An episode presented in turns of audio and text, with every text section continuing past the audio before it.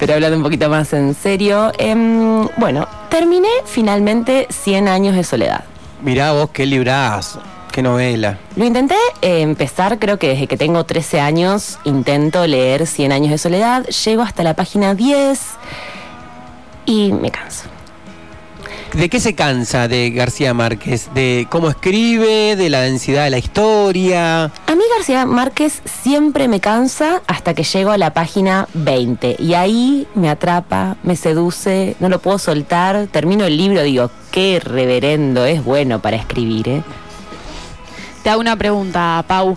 ¿Lo leíste con eh, una anotación al lado para ir armando el árbol genealógico, sí o no? No, y justamente esto es un poco lo mismo que Rayuela, ¿no? Eh, a ver, no hace falta, está bueno tener el mapa adelante, pero básicamente vos sabés que hay Mm. Aurelianos y José Arcadios. Es todo lo que tenés que saber y que está polarizadas las personalidades de los... eh, de los personajes de acuerdo al nombre y que se juega con eso. Pero realmente, ¿qué generación de Arcadio? ¿Qué generación de, de José Arcadio? ¿Qué generación de Aureliano? Si es la primera, la segunda, si es el tataranieto, el bisnieto o el primo segundo Sí. de Úrsula, no importa porque es el contexto y es lo que te está contando. Y hay que tener una lectura histórica. O sea, Macondo inicia cuando la gente no tenía nombres para las cosas y las tenía que nombrar señalándolas. Así Mm. comienza de alguna manera Cien años de soledad, es una de las, de las eh, grandes. Eh, referencias así literarias, ¿no? Las cosas había que señalarlas con el dedo porque no tenían nombre. Mm. Entonces, Macondo va haciendo todo el proceso histórico de todo el resto de los pueblos de Latinoamérica. Pasa Sí. por sus dictaduras, pasa por sus inversiones eh, de las bananeras, pasa por sus momentos de, de que empiezan a llegar las olas inmigratorias. Macondo es eh, cualquier pueblo, cualquier pueblito de Latinoamérica, cualquier pueblito rural que no está cerca de las capitales, que tiene, eh, que son tradicionales, que tienen sus familias. Mira, yo te digo, acá, esto no sé si está bien, pueden ser que queda grabado, pero no importa. Queda grabado y después gira, ¿eh? Gira. Es casi una familia un poco caudillista en un poco, Mm. en un par de cosas, los buen día, ¿no? Son como, mira, me encanta porque Lu me mira y yo siento ahí que, Y que sí, voy por ese lado. Sí, Pero sí, digo, me parece que los buen día tienen muchísimo poder político, son los que terminan teniendo el poder económico del pueblo y lo van empujando. Los buen día podrían ser tranquilamente cualquier eh, familia dentro de las más que van empujando, que llegan, colonizan y arman. Lo que tiene de que no tiene, o sea, el libro no tiene en cuenta y sin embargo sí hay en Latinoamérica son los pueblos originarios, por ejemplo, en ningún momento aparece Macondo como la posibilidad de que hubiese habido habitantes eh, Nativos. nativos. Sí. Siempre, ah, no había nada. Está la teoría de la campaña del desierto. Entonces, acá empezamos a interrogar a los clásicos. Ojo con Cien años de soledad porque nos encanta, pero sigue siendo la historia del hombre blanco occidental, latinoamericano, pero del hombre blanco. Está bueno, está bueno cuestionar esto en los clásicos. Y eh, además, bueno, García Márquez eh, no es cualquier escritor, ¿no? Tuvo una, eh, una posición política también bastante manifiesta durante sus eh, años, ¿no? Que también le, tocó convivir con procesos eh, latinoamericanos bastante agitados y, y también trabajó como periodista, además de ser escritor. Yo lo, lo- lo leí mucho trabajos periodísticos también de él, crónicas y cosas que escribió sobre, sobre Latinoamérica justamente de, de esos años, los 60, los 70.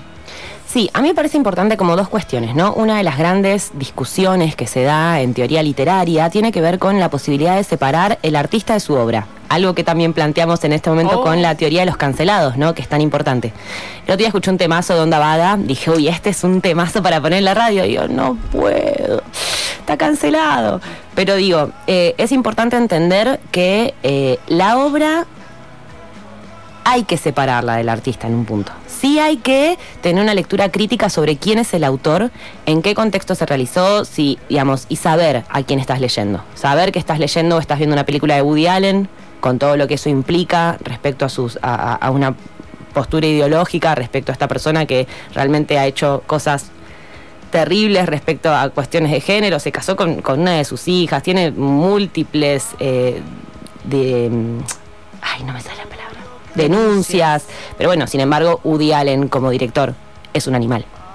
Claro, es un, de- un debate ese, el de la Acá- artista y la obra. vengo, ¡Oh, acá qué debate que es ese! Entonces, mi postura es esta. Primero, una, que se pueden hacer las, bibliografía- las bibliografías de revisión. Es decir, si vos cada vez que agarras uno de los libros tenés lo que se llama los paratextos, que son los textos que no tienen que ver con la novela, sino que son el prólogo, la tapa, la contratapa, etcétera. Vos en una una colección de, por ejemplo, teatro, que hay obras de Woody Allen que escribe teatro, vos en la bibliografía podés nombrar estas cosas.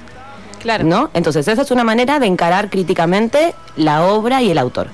Y otra, entender, y acá sí me voy como me corro completamente de lo político, social, etcétera, ideológico, y me voy a una parte bien de crítica literaria, de, de- de cosa más dura, más académica. Sí. En el texto todo es ficción. Los personajes son ficción y el autor se transforma en ficción.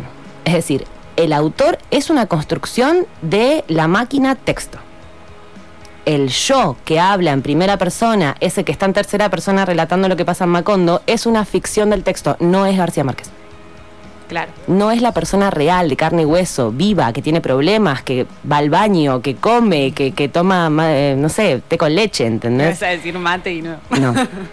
Eh, esa persona sí ah, eh, podemos eh, coincidir, no coincidir, tener un montón de cuestiones, no, así, no sé, qué sé yo, ya simplemente con el, el título de su biografía, Historia de mis putas tristes.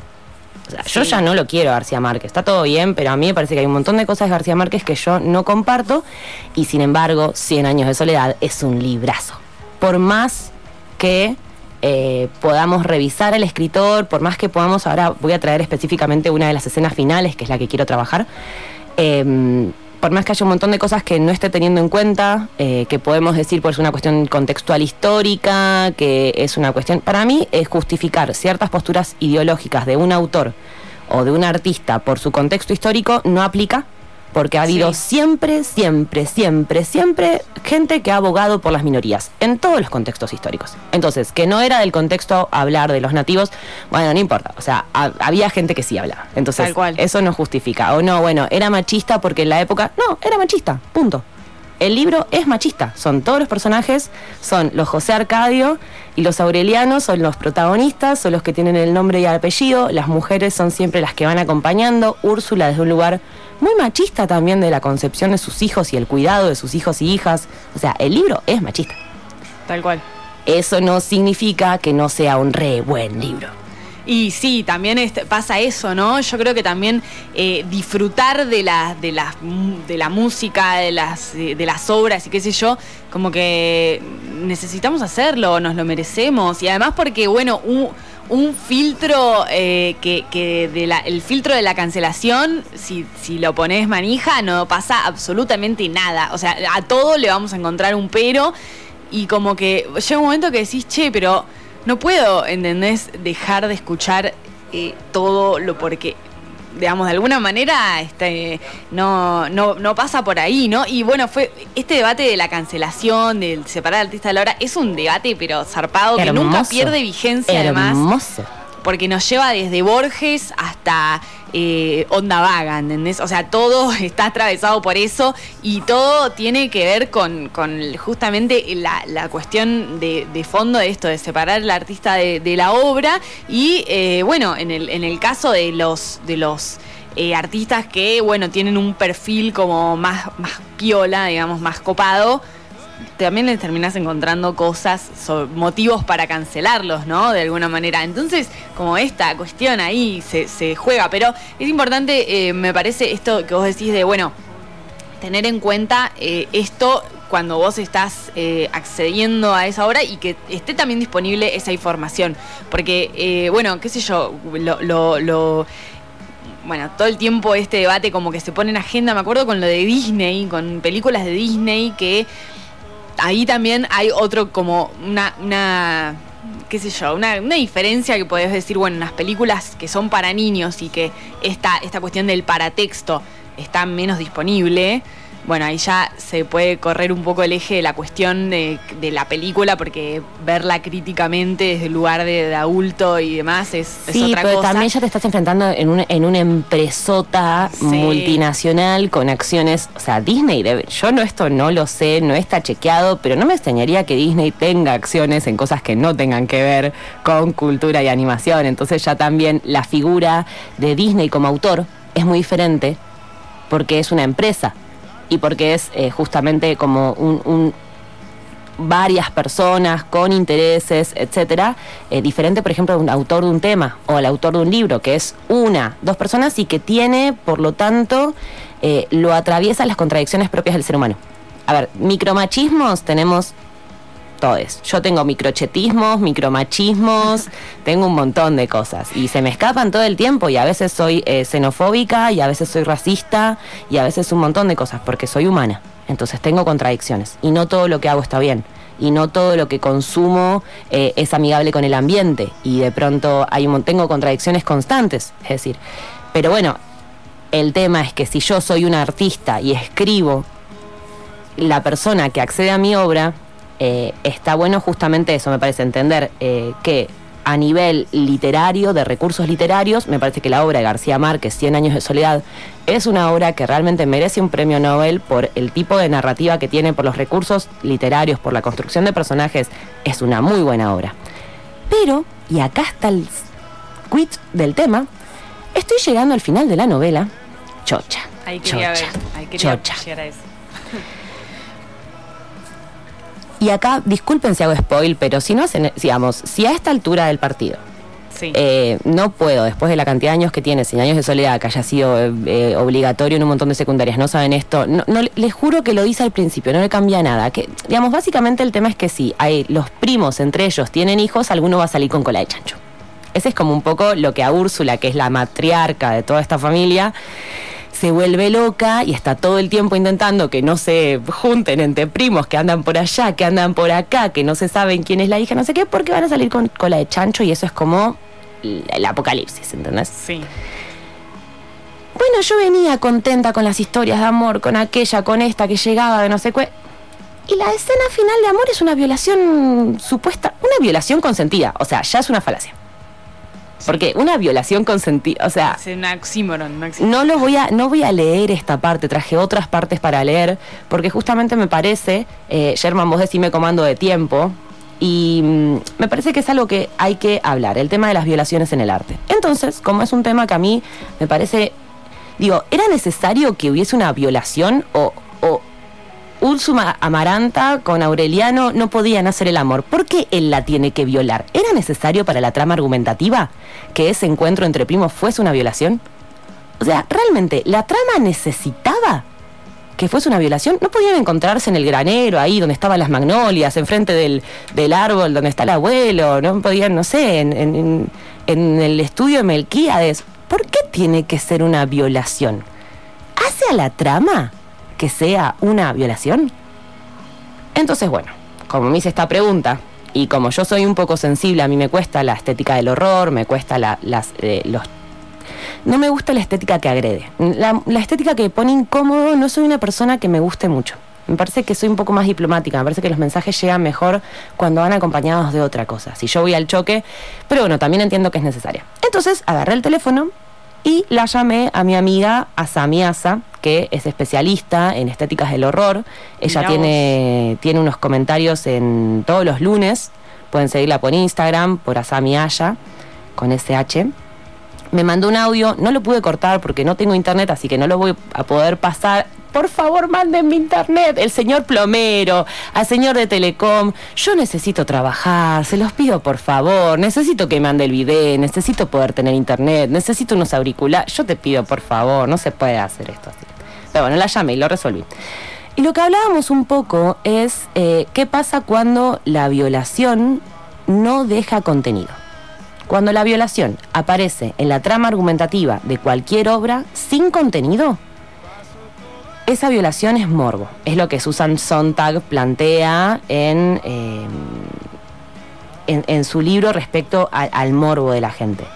Cuando la violación está traída para poner en jaque cuestiones de género, para visibilizar situaciones, para denunciar, la violación está bien, porque es estética del error, del horror que denuncia, que apunta, que profundiza. Cuando la violación es solo por morbo, no tiene sentido. Entonces, ¿qué pasa? Trajimos Irreversible. Lu, ¿viste Irreversible la película? No, no la vi. No, ¿Por qué no la viste? Eh, porque no tengo ganas de sufrir, básicamente. Perfecto. sí. Es que ahí está. Irreversible es un peliculón. O sea, mira, te doy tipo datos duros. La música la hace uno de los de Daft Punk. No, no sabía eso. mirá vos. Efectivamente, la música es de Tomás eh, Bangalter, que es un ex Daft Punk. Eh, después, el guion es de Gaspar Noé. Si, no, si querés ver una buena película de Gaspar Noé que no, tiene, no es tan bruta como Irreversible, te recomiendo Clímax.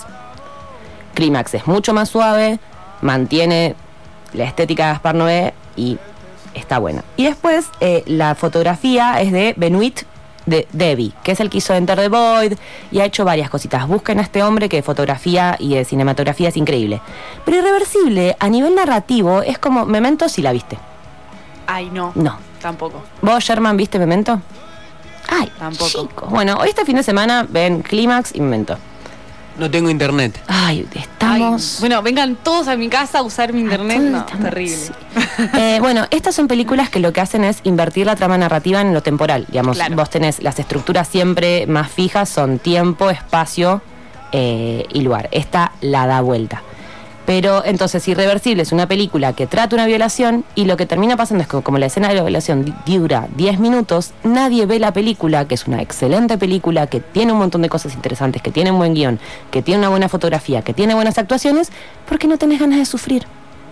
Entonces, para mí no era necesario que la escena de amor final sea algo que encima está planteado como que ella quería, pero no quería decir que sí. Porque ella es como que lo que termina pasando es que la está violando y ella se da cuenta de que si realmente no quisiese que la violen, estaría gritando. ¿Y por qué no está gritando? Ah, porque a Aureliano le gusta. A mí me parece una barbaridad. A mí me parece una barbaridad.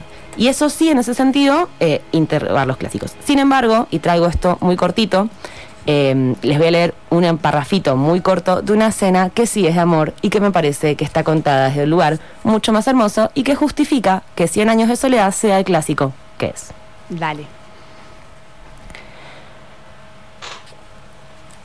Esto viene de Meme y Fernández, el momento que aparecen las bananeras en Macondo y eh, una, la hija de uno de los buen días se enamora de un capataz, básicamente.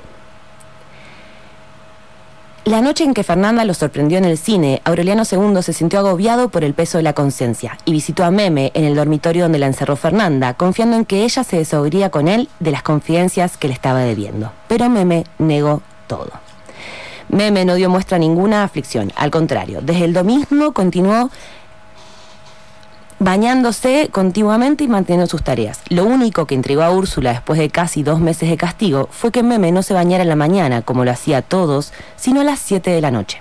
Alguna vez pensó prevenirla contra los alacranes, pero Meme era tan esquiva con ella por la convicción de que la había denunciado, que prefirió no perturbarla con impertinencias de tatarabuela.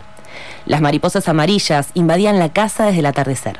Todas las noches, al regresar del baño, Meme encontraba a Fernanda desesperada, matando mariposas con la bomba de insecticida. Esto es una desgracia, decía. Toda la vida me contaron que las mariposas nocturnas llaman a la mala suerte. Una noche, mientras Meme estaba en el baño, Fernanda entró en su dormitorio por casualidad. Y había tantas mariposas que apenas se podía respirar. Agarró cualquier trapo para espantarla y el corazón se le heló de pavor al relacionar los baños nocturnos de su hija con las cataplasmas de mostaza que rodaron por el suelo. Las cataplasmas de mostaza las usaba para evitar embarazarse. No esperó un momento oportuno como lo hizo la primera vez. Al día siguiente invitó a almorzar al nuevo alcalde, que como ella había bajado de los páramos y le pidió que, estaba, que estableciera una guardia nocturna en el traspatio, porque tenía la impresión de que se estaban robando gallinas. Esa noche, la guardia derribó a Mauricio Babilonia, cuando levantaba las tejas para entrar en el baño donde Meme lo esperaba, desnuda y temblando de amor entre los alacranes y las mariposas, como lo había hecho casi todas las noches de los últimos meses. Un proyectil incrustado en la columna vertebral lo redujo a la cama por el resto de su vida. Murió de viejo en la soledad, sin un quejido, sin una protesta, sin una sola tentativa de infidencia. Atormentado por los recuerdos y por las mariposas amarillas, que no le concedieron un instante de paz y públicamente repudiado como ladrón de gallinas. Espectacular, espectacular, eh, Paula, ese, este pasaje, ¿no? Estamos hablando de 100 años de soledad. 100 años de soledad, mi nombre es Paula Adamo, pueden buscarme como Pau Adamo en Instagram o DAP Producciones DAP Bariloche en Instagram. Muchísimas gracias, sigan también a Sami Aya que me dio un recentro con este tema.